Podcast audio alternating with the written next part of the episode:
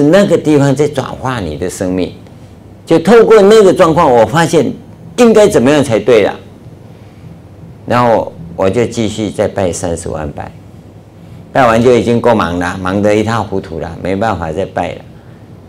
所以到现在没拜，现在唯一的就是一天拜两个三拜，其他没拜了。那你你要懂得那个要领，所以你要带着怡情去培养你的自信善根，生命法身慧命的那个善根去培养它，这个才是真正的。那么在净土里的众生呢，都是以这样的心境。而我们这个世界有净土，不是没有，就是佛陀的净土僧团。佛陀的净土啊，在佛世时代啊，它是以比丘僧团为主。比丘尼僧团嗯是为辅，是其次的。那么佛灭度以后，几乎我们看到的僧团都是比丘僧团。那么到大乘佛教里有比丘尼僧团，那无所谓。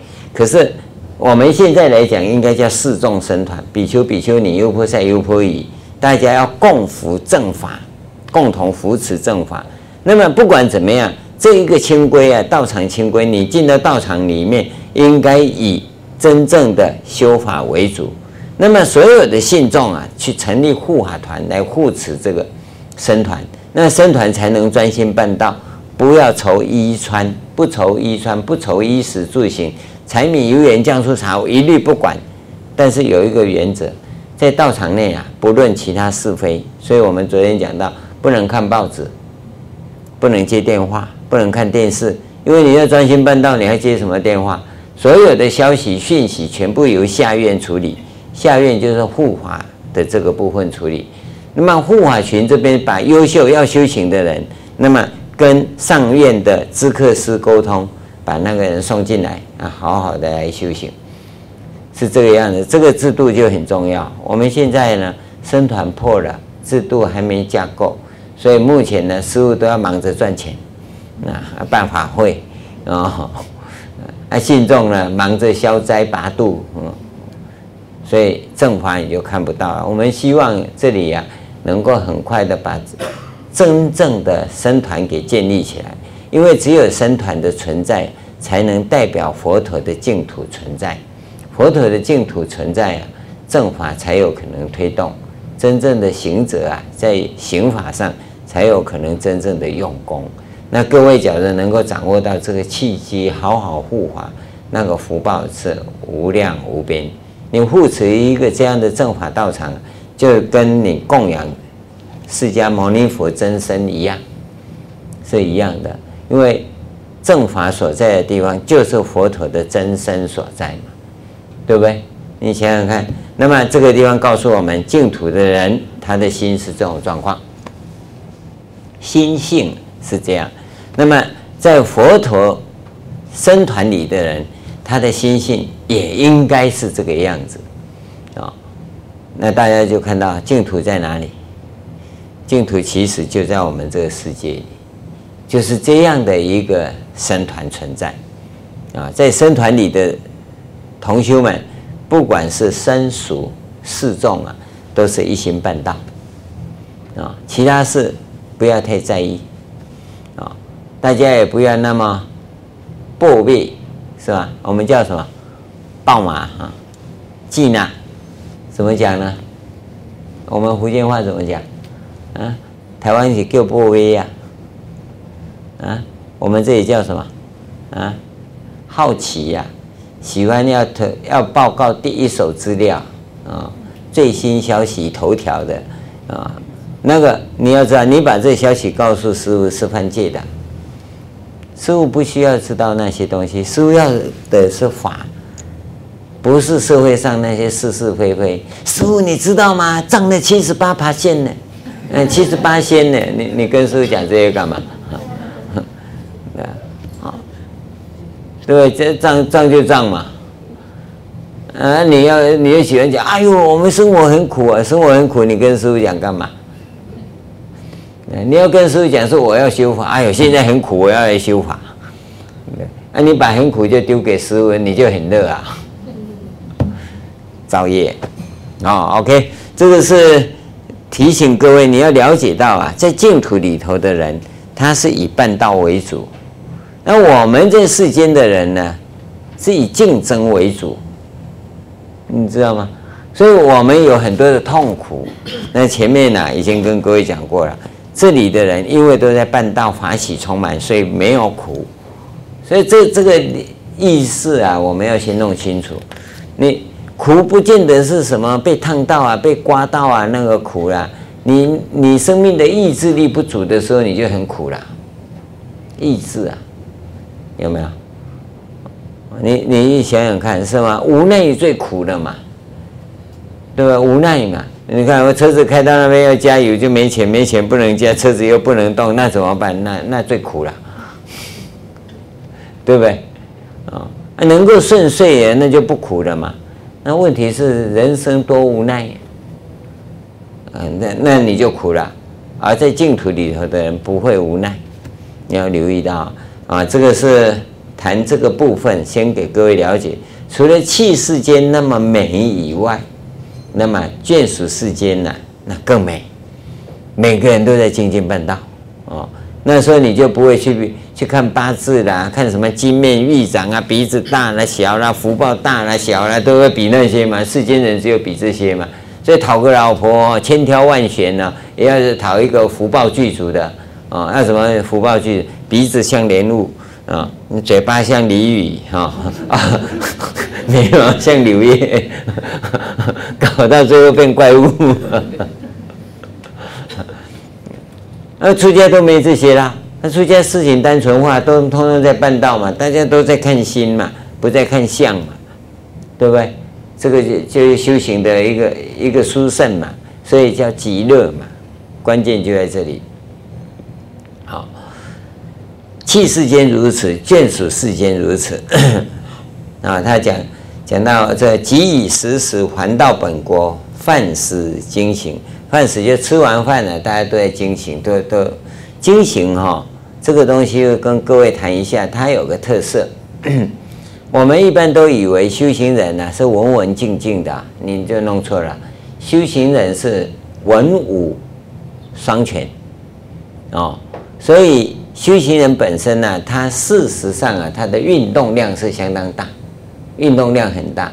那它运动量在哪里？古代的运动量很简单，第一个挑水，第二个劈柴，第三个洗衣服，哦，那就够你忙的，哦。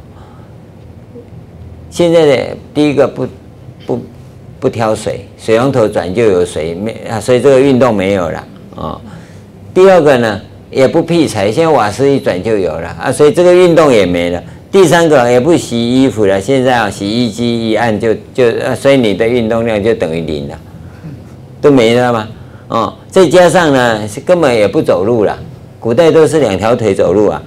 啊，所以古代那些出出家人踢足球一定都世界冠军的，啊，现在没办法，现在这里到地下室上个车，啊啊，然后到那边又上了到地下室，然后又上电梯，大概你走的路就从这里走到电梯口而已啊。那像这样的情况之下，你就很难有体力了。因此呢，在修行的时候，我们就要有有运动，运动就透过经行来。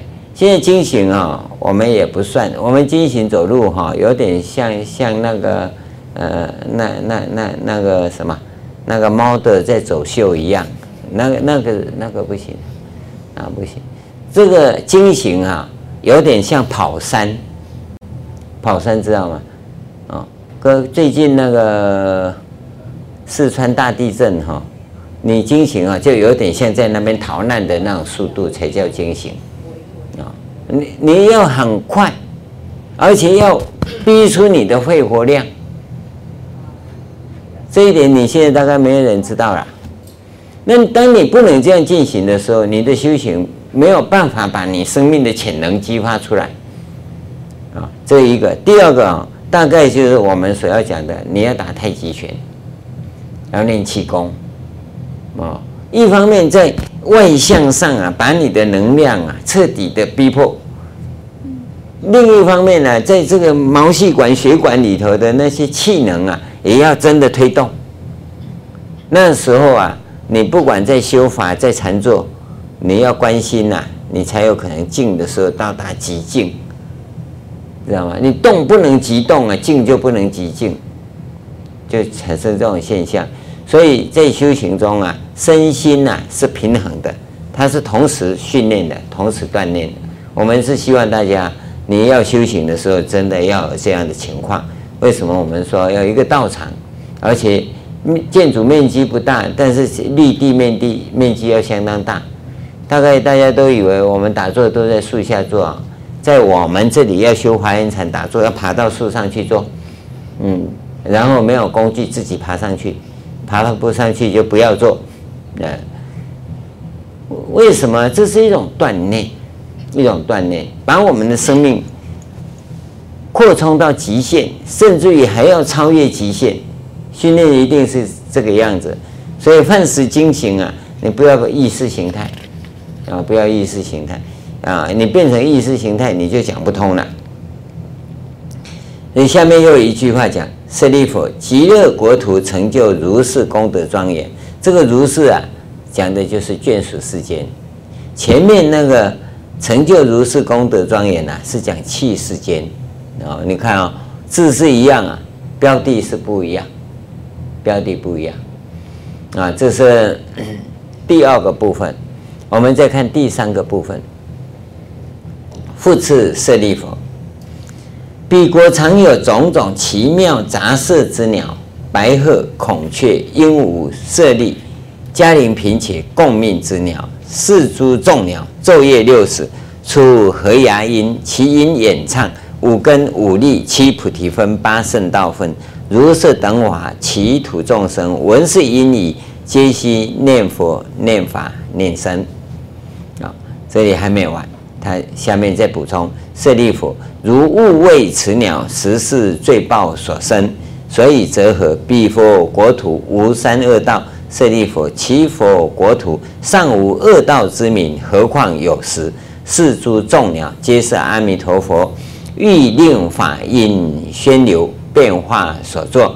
舍利弗，彼佛国土微风吹动，诸宝行树，及宝罗网出微妙音。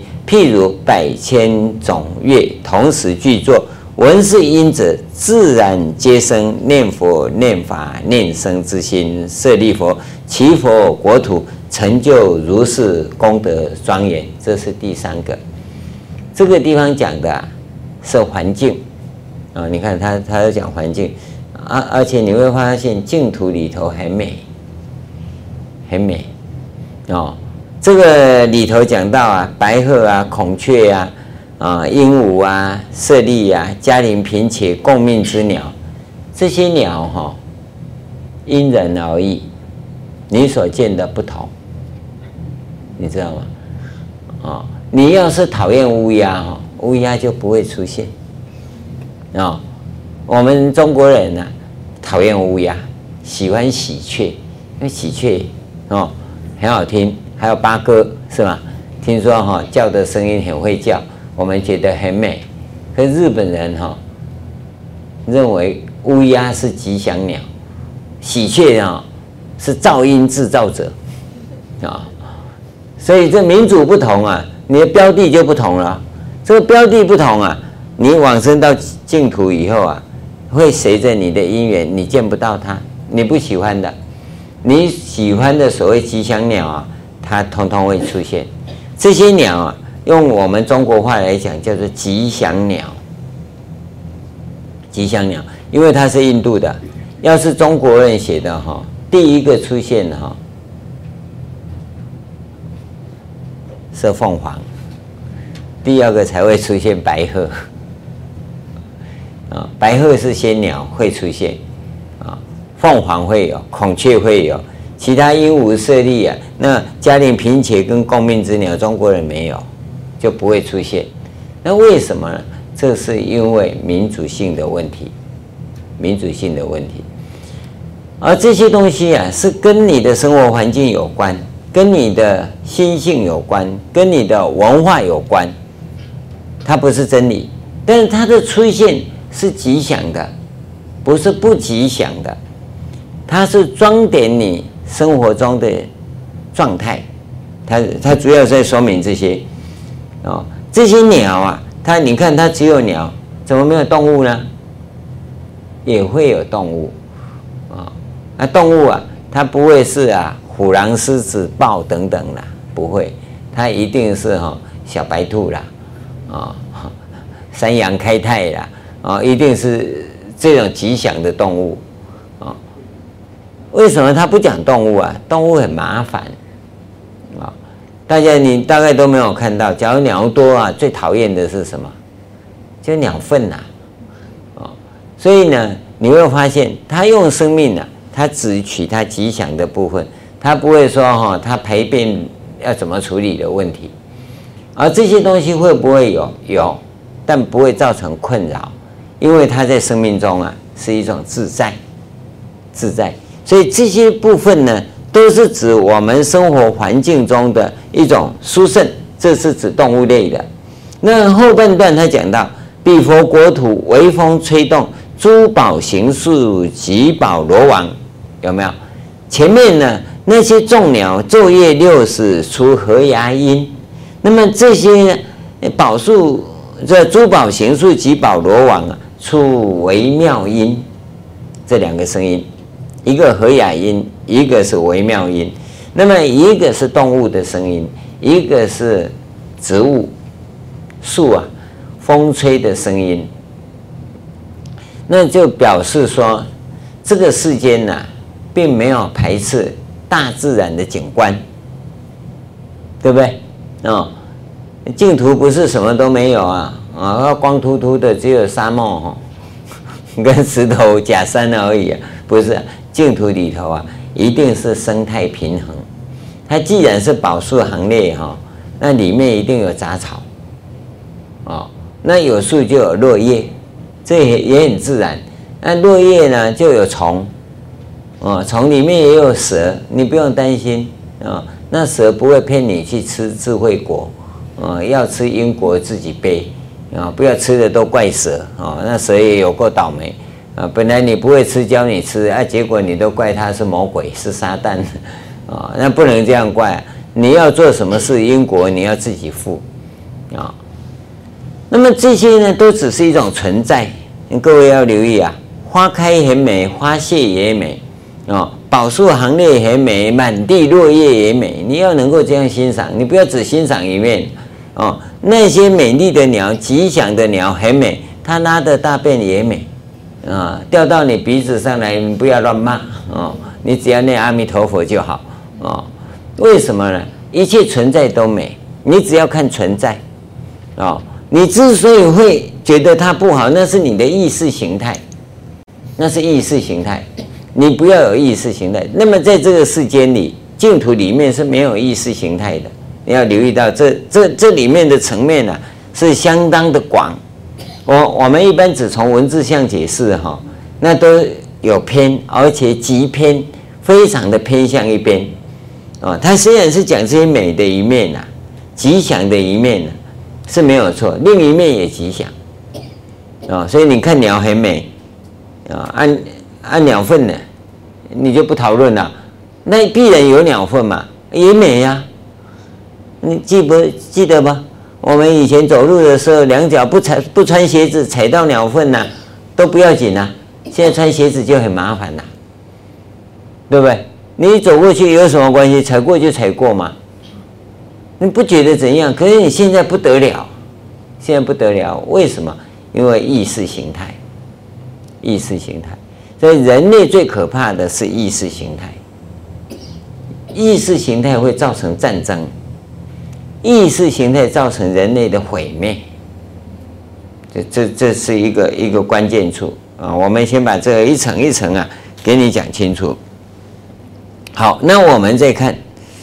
这个这些鸟出和雅音，昼夜六时啊，就适当的时机啊，它不会吵你，不会干扰你。昼夜六时是指适时啊，适当的时机呀，啊，它出和雅音。什么叫和雅音？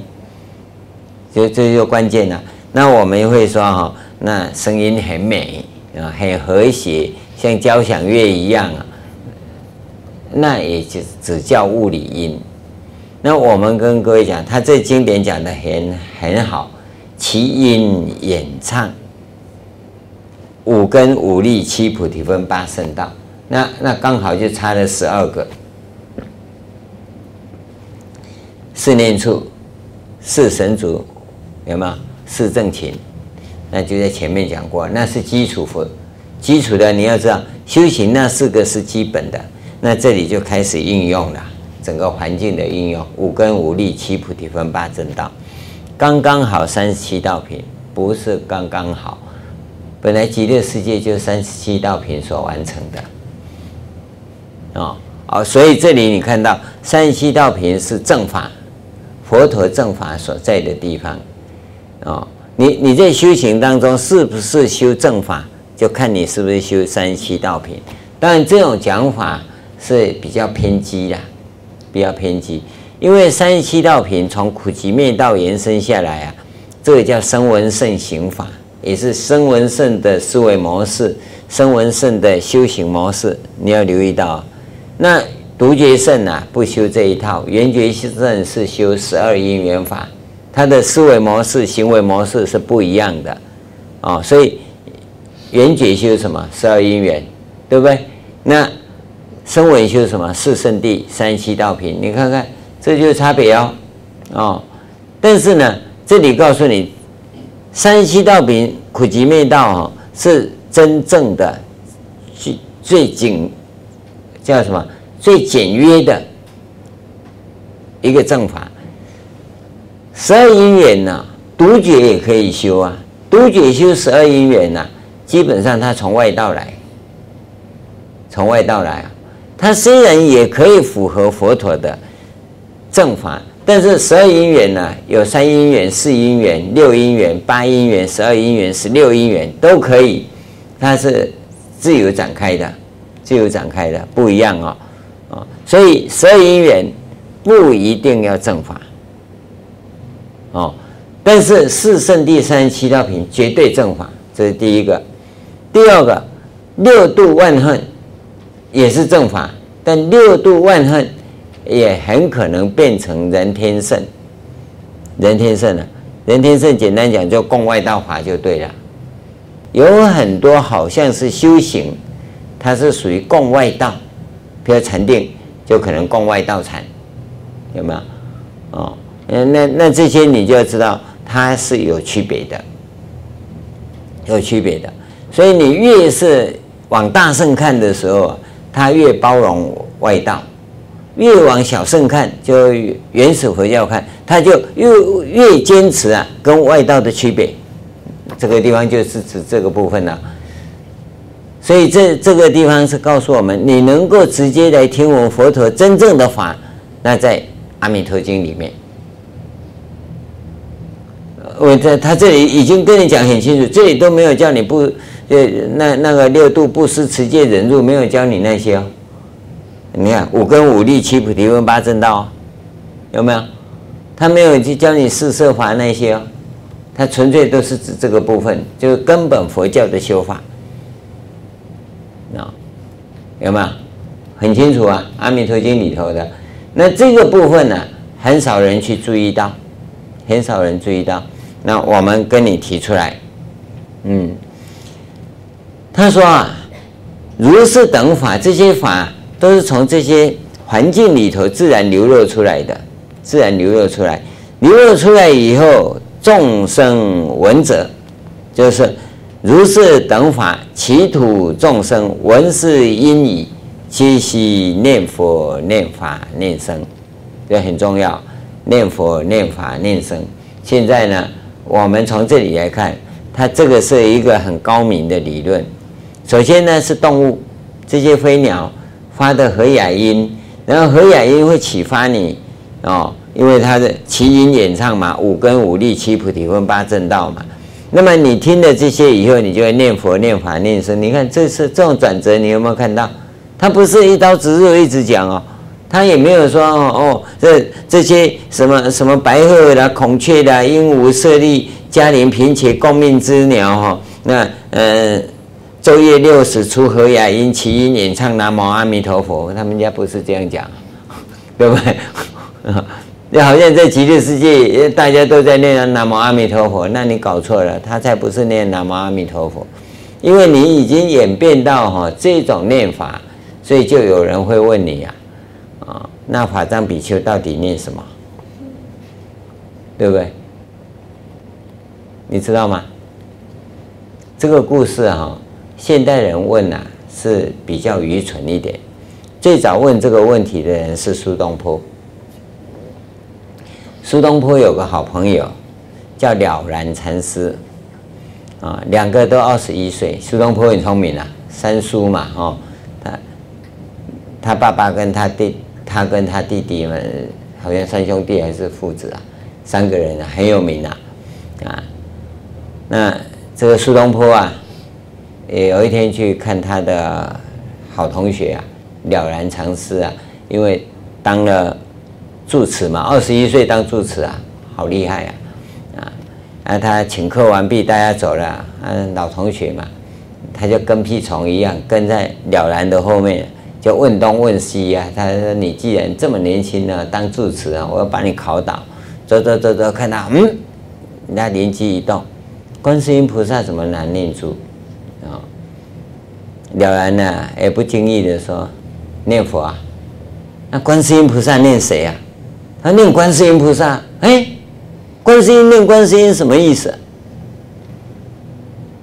我想你大概就昏倒了啊！在机下戏呀的哦，这个调皮捣蛋这么一问，怎么问啊？哎，了然呢，淡淡的讲一句，应了一句话，嗯，当然念观世音，不然念谁？他怎么念观世音？哪有观世音念观世音？他说你不懂哦，哦，这下子就把他扳倒了。那为什么求人不如求己呀？啊，我求你，别人不如求我自己。同样的，啊，反正比丘念谁？念阿弥陀佛啊？念谁？我我求你不如求我自己好了，这就是关键，关键。但是呢，我告诉你，这些叫脑筋急转弯，没有用。真正的佛法的东西，你看看这经文里头表达的是什么？我们休息一下，我再来跟各位解释为什么会有这样的理论。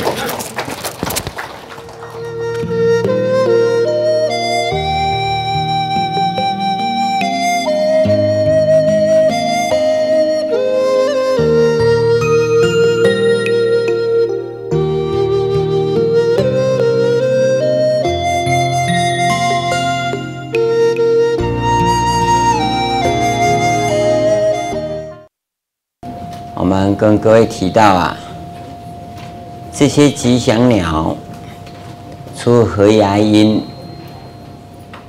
鸟出和雅音呢，那这个很正常的，因为人类喜欢嘛。但是这个和雅音怎么样会转变成宣说五根五力七菩提分八正道？这是一个关键处。你你是个学佛人，是个有觉醒能力的人，你就应该去追求这个东西，这个答案。那么这个答案不容易得到，因为从来没人讲，从来没人讲。但是呢，我们把追求这个答案的那种心境啊，叫做疑情，疑是怀疑的疑，情是感情，不是怀疑。你接纳，然后去求证，求证以后再验证，一步一步啊，在前进。你对生命是什么状况，你就能够彻底了解。这是第一个一个关键处。第二个呢，这些五根五力七菩提分八正道的体会，啊，你的心得，你为什么会转变成念佛、念法、念僧？哦，而不是啊念众生，对不对？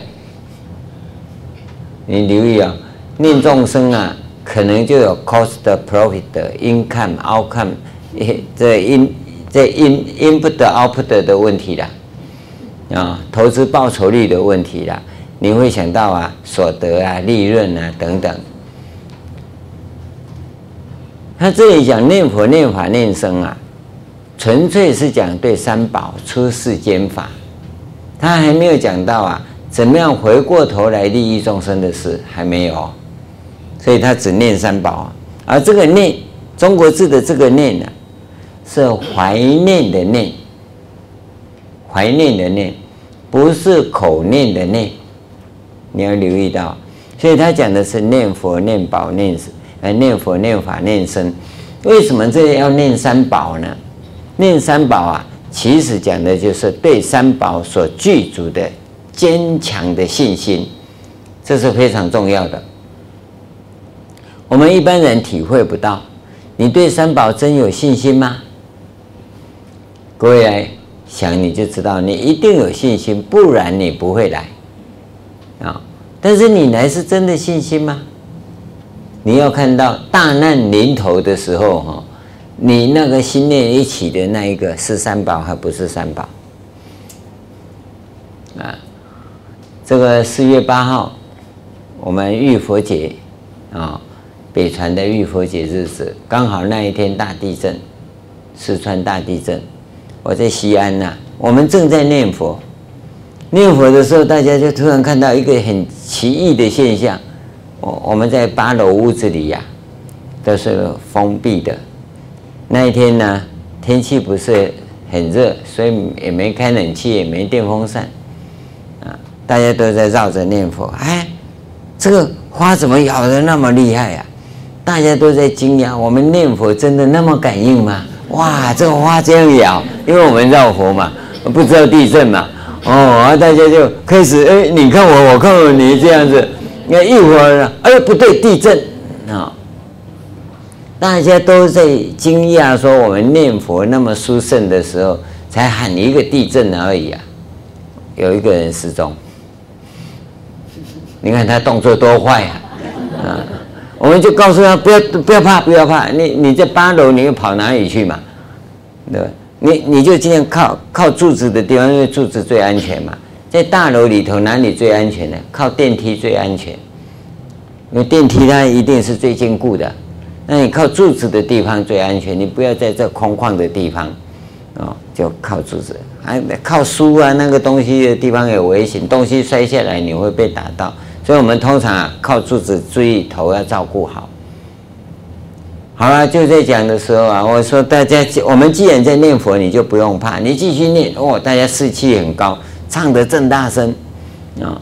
唱完了，我说点一下名，哎，少了一个，我要通通出去，里面不准留人，啊！那个最正的时间已经过了，最正的时候我们真正念佛，那个声音大概就都传到传到玉皇大帝那里去了，啊！不知道是怕还是还还还是殊胜也不知道，反正就越摇越厉害，我们就越大声。好，念完了。他已经平静了，我们就走下去，沿楼梯唱下去，啊，一直到第二天都找不到人，那个不知道吓一跳，不知道吓到哪里去了。你不要看，当你事情发生的时候，你就发现你到底对佛有没有信心。一有信心，我们唱下来，大家满街都是人呐、人心惶惶的时候，我们这一群呢。啊三十几个人不知道在高兴什么，哇，好高兴哦！因为你有信心，你不怕；你没信心，你就怕，你就怕。所以你对三宝要具足信心。他这个地方讲的念佛、念法、念僧呢，跟我们讲的口念的不一样，跟你那个怀念也不一样。他已经转化为你的生命因素了。怎么转化？你看这两个因转化的因缘，第一个哈，他把外在的声音，这吉祥鸟的声音呐，转化成五根五力七菩提分八正道啊，那外缘的现象，一切通通往正法的地方转，这个时候你的身体、你的意念里头啊，就有一种转化，就把一切外在的会归为内在生命因素啊，这个就是内在生命因素，五根五力。七菩提分八正道，七心转化过来。那么转化为生命因素的时候，它是一个个别、单独的生命因素。那么这些东西进来以后呢，你再加一番综合整理，我们叫化学作用啊，它已经变成你内在的东西。那个内在的东西，把它表现出来、啊，叫做念佛、念法、念僧。你知道吗？所以你不要看它这种经文，它是非常符合逻辑的，但是呢，它不是你大脑推理的逻辑，它是生命运作的一种生命模式。我们把这种模式叫做生命取向的思维模式，它跟你大脑逻辑取向的思维模式是不一样的，不一样，因为你的大脑没有可能去进行这种这种转化。把外面的声音怎么变成里面的生命因素呢？你不可能变的，不可能变。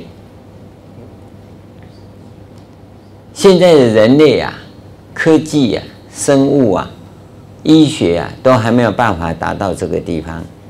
我今天看了一个两三天前吧，我我从。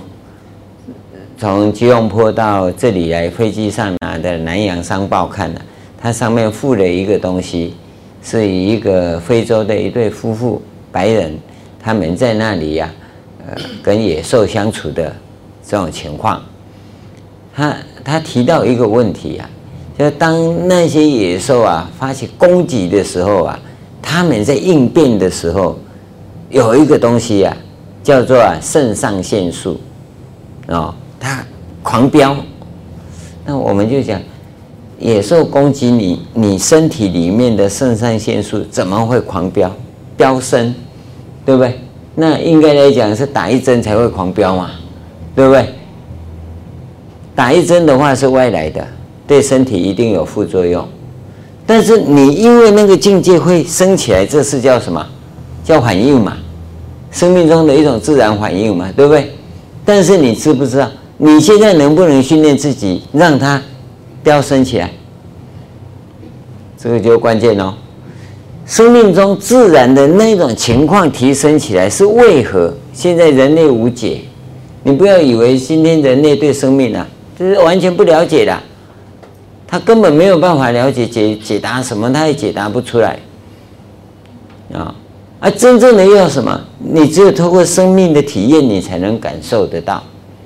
这个就是生命体验的东西。你看，吉祥鸟的声音叫和雅音，这个没有问题哦。那么，怎么演唱五根五力七菩提分八正道？你解释不出来。你能够解释，就是说啊，我听了那个声音，就听到五根五力，大概有点 脑壳坏掉了，对不对？这个是一种转化嘛，就是我生活的环境那么好。那么到处啊都能够去激发我，激发我，哦，我们在里面净土里面行人，激发你对五根五力七菩提分八正道的修学跟演练，啊、那么在这个修学演练，它就转为你内在的生命因素了。好，这个是内在的生命因素表现出来的，叫念佛、念法、念僧啊。你要留意到这里啊。那我们通常讲到这里的时候啊，大致上。所有汉传佛教，因为这部经只有汉传佛教有，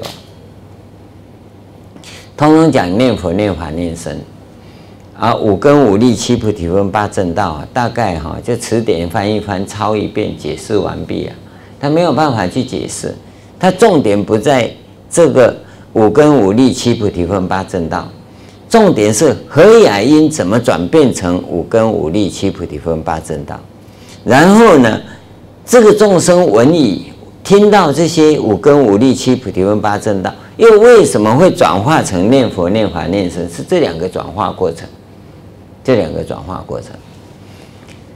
那这两个转化是个大工程。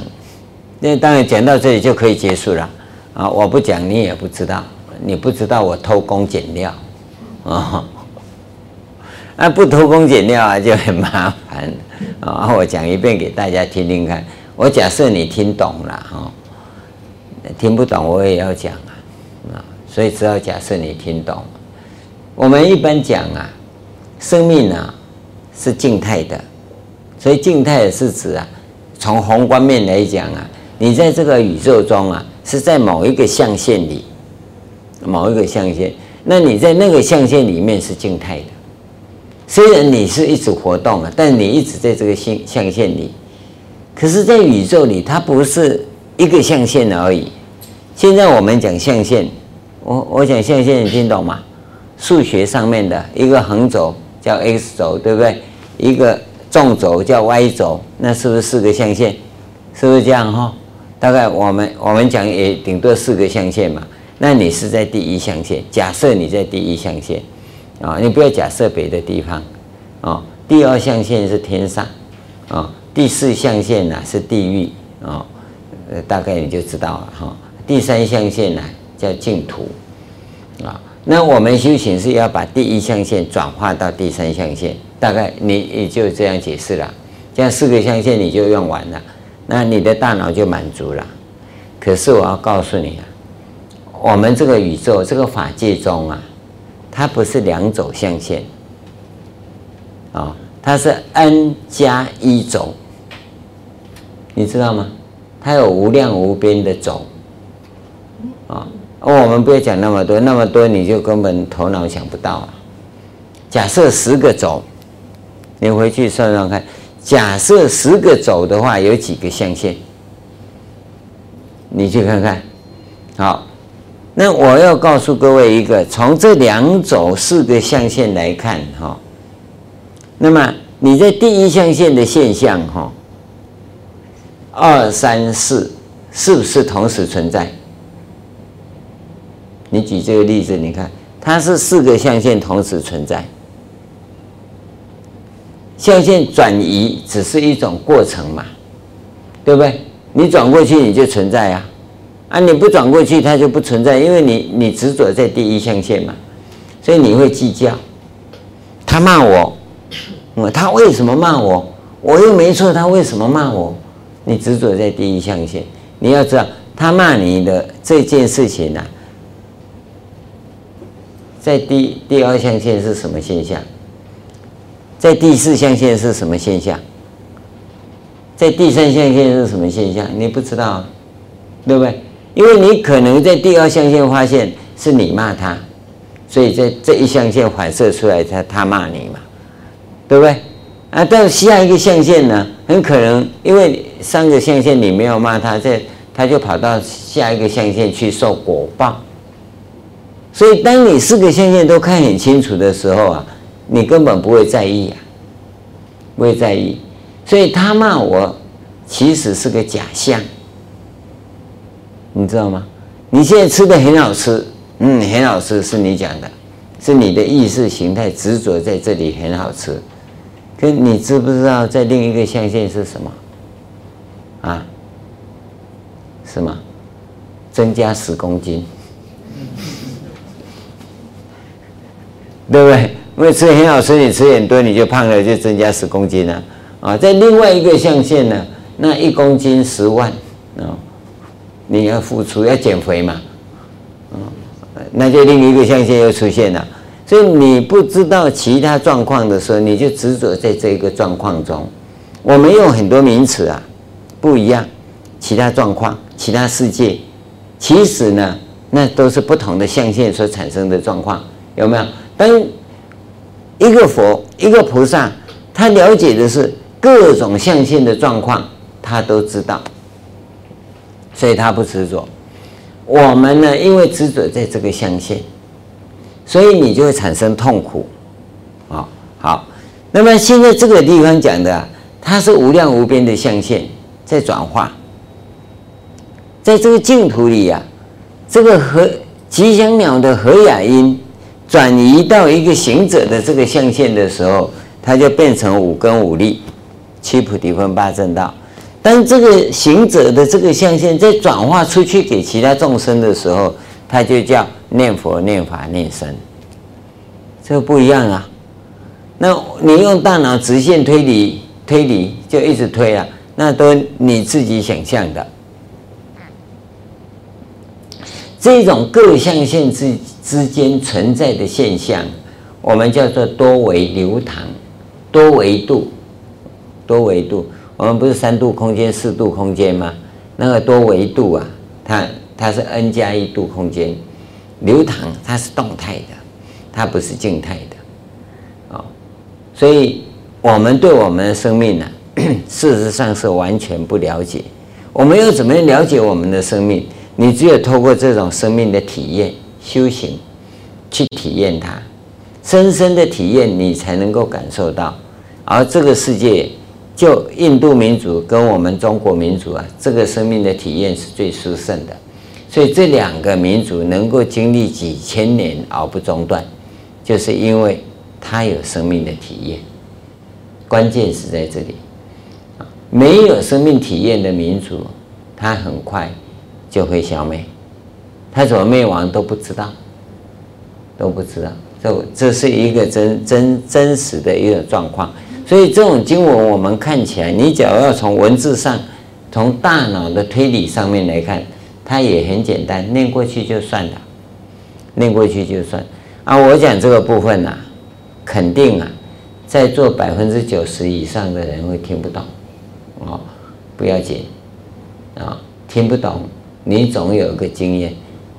我有听那种听不懂的经，你有这样的经验就够了。那这一个东西在你的生命里是留下一个很深的种子，将来一直到你成佛，你都可以受用。不懂无所谓。好，那这里面呢，五根五力七菩提分八圣道，我就不仔细的跟各位讲了。哦，这个查词典就可以查得到了，详细我们不讲。那我要跟各位讲的是那个转化。第二个转化，为什么他讲念佛、念法、念僧？我要跟各位谈的是，为什么今天产生第三种转化？他明明就讲念佛、念法、念僧，我们就把人家变成一个念佛，而且又是口念的念佛，这是怎么搞的？这经文已经讲得这么清楚了。为什么我们会转变成口念的念佛呢？你在意识上啊，已经发生了很大的突变，已经很大的突变，那已经不是《阿弥陀经》的原意啊。这个念呢，是一种意念，有点我我们另外一个字叫黏，黏有吗？黏东西的黏呢，强力那个黏剂有没有？黏住的那个黏，这个念有那个意思，就你的心是黏住的。跟佛法僧三宝是连连在一起，永不脱离的那种状况，所以我们叫怀念意念，是这个意思啊。那个用“年”这个字，当然也没有人喜欢用啊，“年”好像是搞错了哈，不是，它确实心连住三宝的意思，确实是这个样子啊。那今天各位不是把修行当第一重要的事啊，各位是把赚钱。柴米油盐当第一重要的事，对不对？很多同学说啊，学佛很好，出家也很好，不过啊就别谈了。不过的意思就是我以别的为第一要务嘛，对不对？但是，可是嗯还有很多啊，那个就表示你不是把修行当第一要务。当你把修行当第一要务，要成功的话。就是要黏住，黏在佛法身上吧，那你一定成功。那你下不了这个决心呐、啊，那只能够说蒙修，对不对？师父讲蒙修啊，师父说念佛很好，蒙念啊，师父说诵经很好，蒙诵，蒙以百倍行功啊，啊，一定要黏住。一定要黏住。好，这个详细的状况啊，有机会我们再谈。因为这里面的这个理论呢、啊，它还还是蛮复杂的，蛮复杂。第二段呢、这个是鸠摩罗什翻译的，他把这一段给翻出来哈、啊，其实是没有必要，是没有必要。那为什么会翻这一段呢？他说啊，如为物为此鸟。实是罪报所生，你不要说啊，那那佛跟舍利弗讲，你不要说这个鸟是罪报所生的哈，为什么呢？彼佛国土无三恶道，净土里面没有三恶道。那我告诉你，道场里面常有狗啊，算不算三恶道？你要是在里面，你好好办道，这个狗是护法哦，它它它不是三恶道。哦舍利弗，其佛国土尚无恶道之名，何况有实？啊，在净净土里，在道场里没有恶道的名字，哪有那更何况有实呢？啊，他四诸众鸟这些动物啊，都是阿弥陀佛欲令法印流宣变化所作。他这是一个补充啊，为什么他要补充这一句呢？可见当时佛教刚进来。鸠摩罗什的时代啊，佛教刚进来，众生啊，就是学佛的人对于畜生道啊，还有一种不太了解的那种情况，所以他要把这一段经文给列出来。假如要是我现在在这个时代，这段文我就不列，就删掉了，因为他已经删很多，再删这一段不差嘛，对不对？没差别嘛，删那么多了，何况删再删这一段？但是他在在在那个时代里用这一段经文，它有两个意义，有两个意义。那你可能会说哈，我讲的两个意义语出何处啊？啊，没有出哪里，就你自己去体验，你自己去体验。因为啊，在我们来讲啊，中国人来讲，中国人对畜生呢，不见得都认为是恶道。不认为是恶道，你要留意啊！哦，我们跟动物相处得很好。虽然中国人没有把牛哈当作像印度人讲的圣牛那么样的崇拜啊，但是牛是中国人最好最好的朋友，你知道吗？比狗的这个这种状况还要好。当然，狗也是很好的朋友，猫也是很好的朋友啊。那么这些好朋友来讲啊。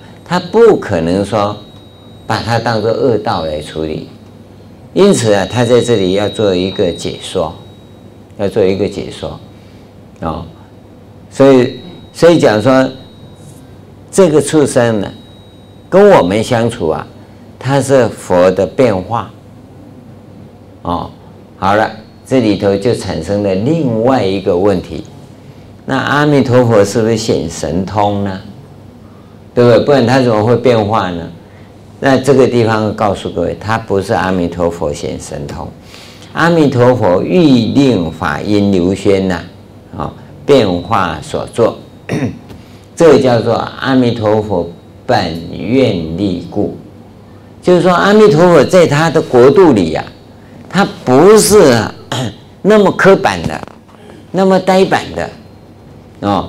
只能够贴上一些法语，其他都不能有的，不是？它很自然的，所以自然就容许它的存在，而这些存在在这个地方啊，它不是恶道，这个叫什么？法如是故。你要知道佛法的一个先决性呢、就是因缘，就是因缘。所以前面我们跟你讲说，那些动物会因为你的种族习气不同啊，显现的不不一样，不一样。我跟各位讲，你看看你有没有这种感觉？在你生活的周遭，很多朋友，对不对？对于动物啊，我们叫敏感度啊，各有不同啊。有的人看到蚂蚁啊。就把它拨开，没事了，对不对？有的看到蟑螂啊，弄掉就好了；有的看到老鼠，扣扣扣，那赶走就好了。但你会发现，有些人对这些东西，他的反应非常的歇斯底里，有吗？有的看到蚊子啊，非得把它打死不可，啊，打到玻璃全破了，他还在打，哦，为什么？因为讨厌蚊子嘛。啊，有的看到蟑螂啊，你看那是什么态度啊？哎呀，哦哦，好，好像什么武器？而且非得把它的打死不可。蟑螂什么都不怕啊，就怕拖鞋而已啊，知道吗？哎，有的啊，光是听到老鼠哈，呃，他就过敏了。为为什么会这样？这是因为种性、个人的那个习气反应不同。同样的，对你喜欢的也一样啊，对，所以有的人会把猫背在身上，或把狗背起来啊，对，抱起来啊。你对狗对猫那么孝顺，你不会把你妈妈抱起来，对不对？为什么？这颠倒嘛？你也不能说它颠倒，人性本来如此，他有所偏好嘛，有所偏好啊。对他喜欢的猫狗，都给他吃最好的。他老爸老妈，他才不管他，要吃你自己去找，对不对？为什么会这种情况？人反而不如宠物啊？这没有办法，这是他习气，习气。所以来到净土里头啊，也会因为人的习气，净土里面的人的习气，他的这些，这个叫依报嘛，对吧？依报环境的这种依报，它显象会不同。会不同，所以你可以从这个地方看到众生跟你的关系啊，跟行者之间的关系不是通通一样啦，不是通通一样。我有好几次在台湾呢，看到鸟在天上飞，那景色非常美，啊，就明明在车上，我就告诉车上的人看，他就看不到。我说奇怪，啊，那鸟那么漂亮，那尾巴那么长，你没看到？他哪里哪里？我很想把那两颗眼睛给挖下来，因为他没福报看不到。你虽然看到，就在那里呀、啊。为为什么会有这种情况？这众生习气所使然。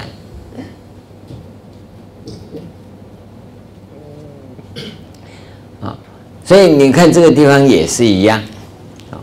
所以这是第二个问题。阿弥陀佛变化所作。不是法如是故，不是阿弥陀佛显现神通所变化。那很多人就是说他是阿弥陀佛显现神通啊，那佛都不要人家显现神通，为什么他自己要现神通？不是，是他的愿力。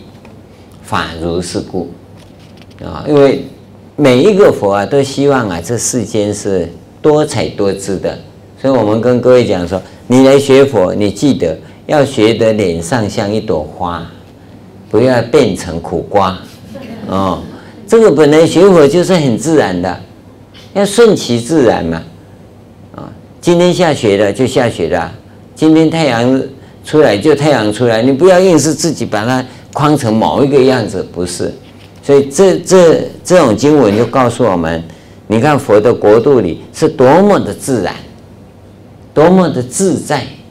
而不是人为刻意去怎么样，一定把草皮整修成什么一个样子啊？那你弄错了，自然就好，自然啊，而不是你自己刻意去弄的哦。草皮一定有什么韩国草，有没有多细啊？那头发留几分长一样啊？哦，然后啊，白石头铺好，然后还要再去弄个什么圈圈呢？这样搞，那不是，那已经非人了。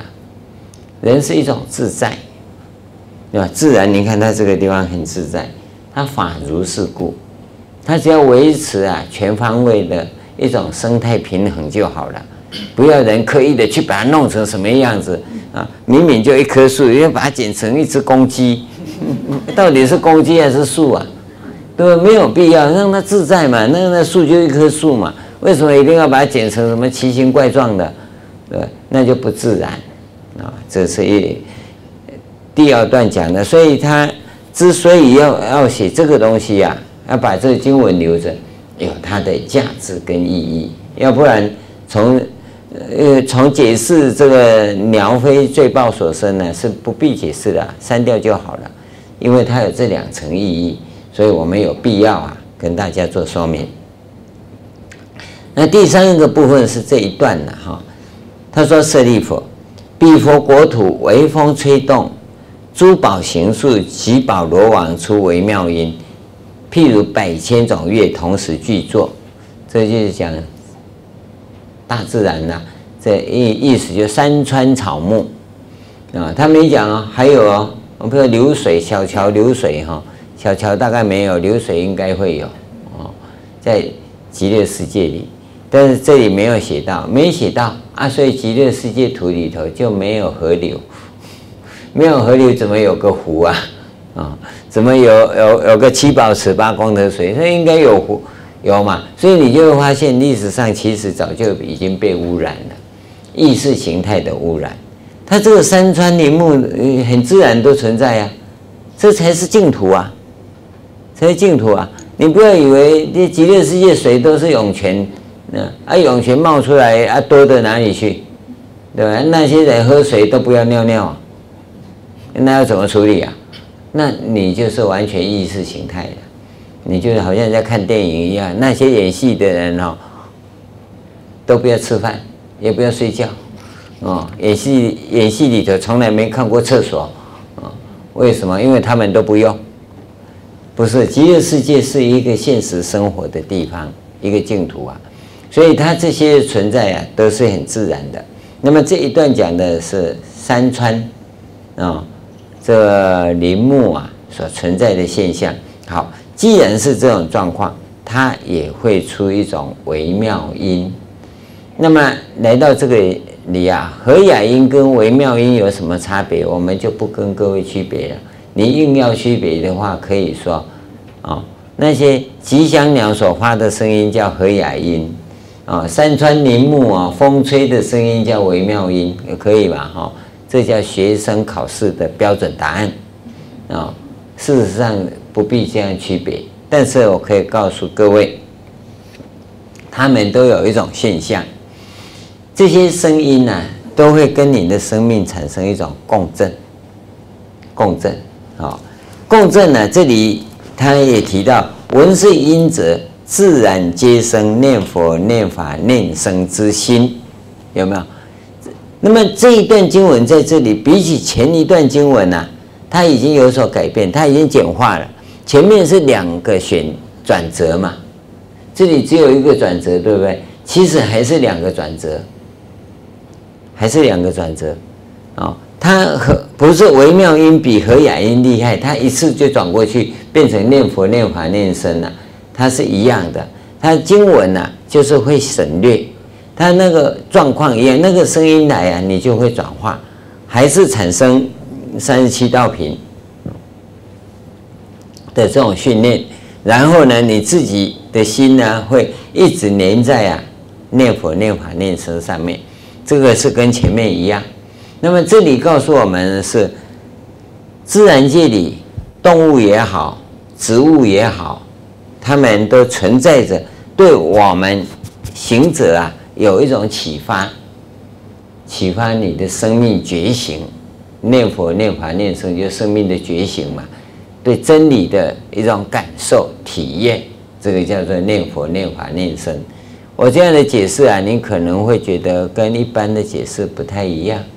他们念佛啊，就是念佛啊，佛陀；念法就是法大妈；念僧呢，就是僧僧伽。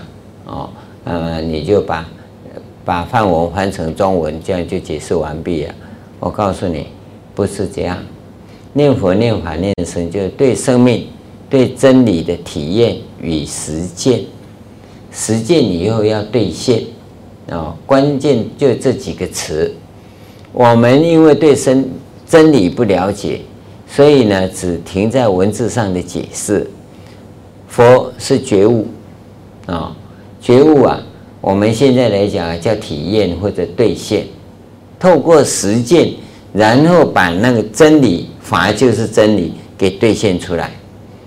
所以你一定要记得，佛陀就是真理，啊，你不要说佛陀怎么是真理，佛陀就是真理，这个问题你可能没有办法去体会，但你一定要能够记得很清楚，啊，佛陀就是真理，因为他已经把真理给兑现了，我们也是真理，可是你是真理的矿，啊。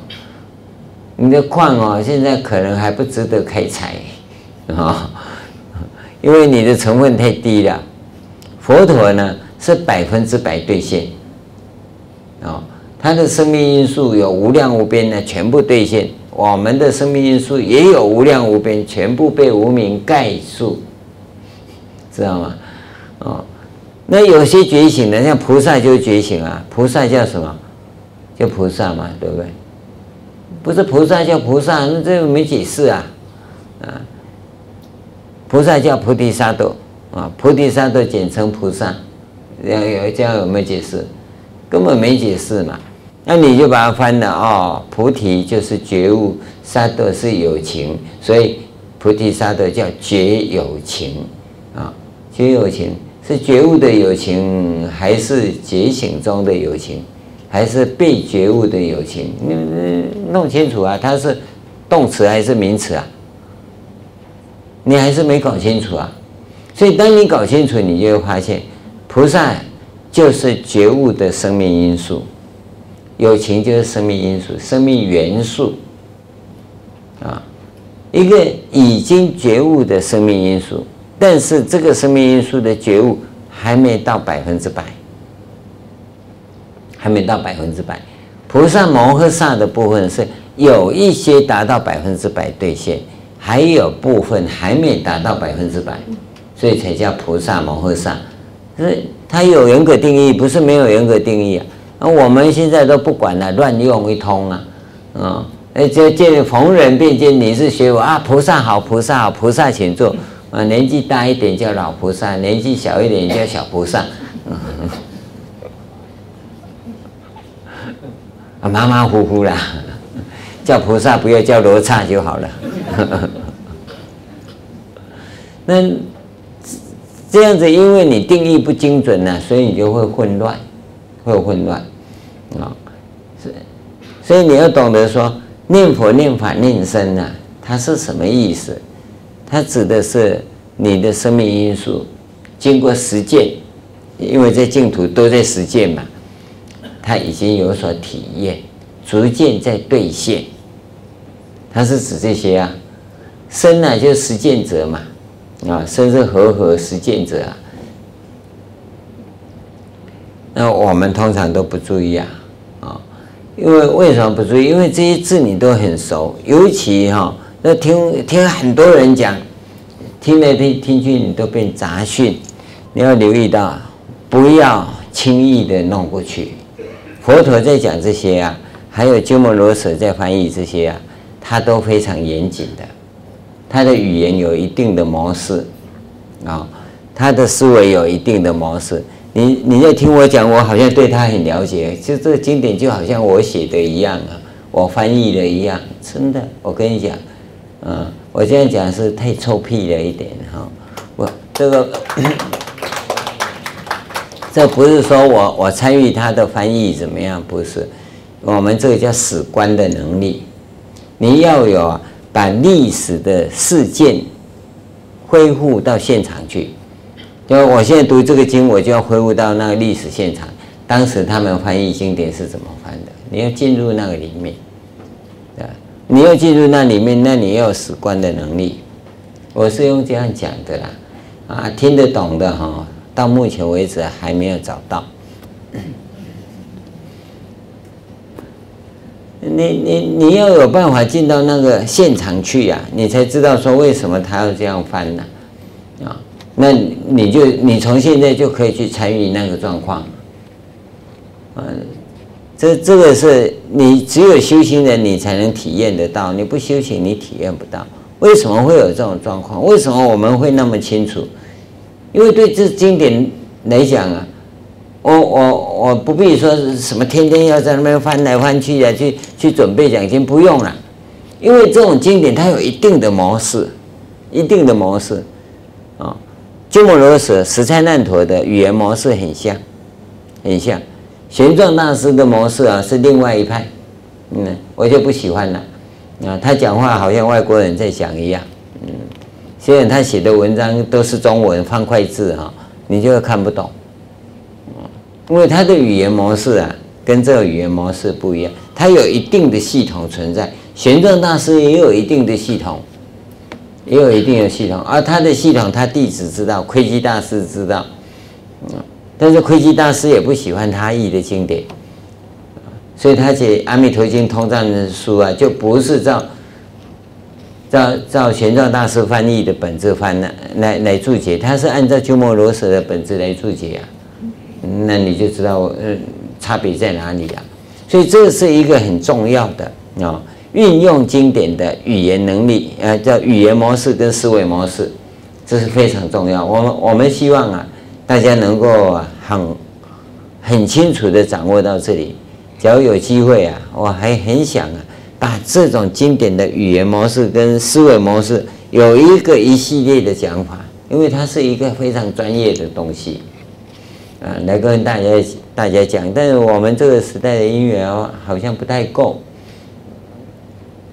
对不对？美国一个两个啦。台湾一个两个啦，哈，新加坡也一个两个啦，哈，这里也一个两个啦，都那个一个两个倒尾起来，啊，你有时候大家都都凑在一起哈，十几个在一起那就很好了，所以这个就很难把这个因缘给具足起来。好，这第三个结论还是一样，这你看它语言模式都很一致的，舍利弗，其佛国土。成就如是功德庄严，你看它三个段落到结论了，都是一样的文字。那那你看起来这经文就很有条理嘛？它不会没有条理啊，所以它理论是非常好。所以它这一段讲的，第三段讲的就讲那个背景环境啊。第一个是讲气世间啊，它的这这个在进行品里讲十具足啊，就这这三段呢，就四段呢，就把它通通讲出来了。十种具足啊，在这里面全部都有了。第一个讲器世间，第二个讲眷属世间，尤其眷属的程度那么高。第三个呢，是讲它的一切自然资源条件、生活环境的状况，有没有？包括这个动物，包括植物，都有了。山河大地啊，全部具足。所以，我们在这个时候，你就看到极乐世界其实很美，但很美不是你想象的那种美，它还是有山河大地，对不对？可是我们嗯不是啊，哎，极乐世界就地平如掌啊，金沙布地啊，黄金为地，然后呢，好像沙漠一样啊。你看黄金为地是不是像沙漠一样，什么都没有啊？啊，就黄金为地。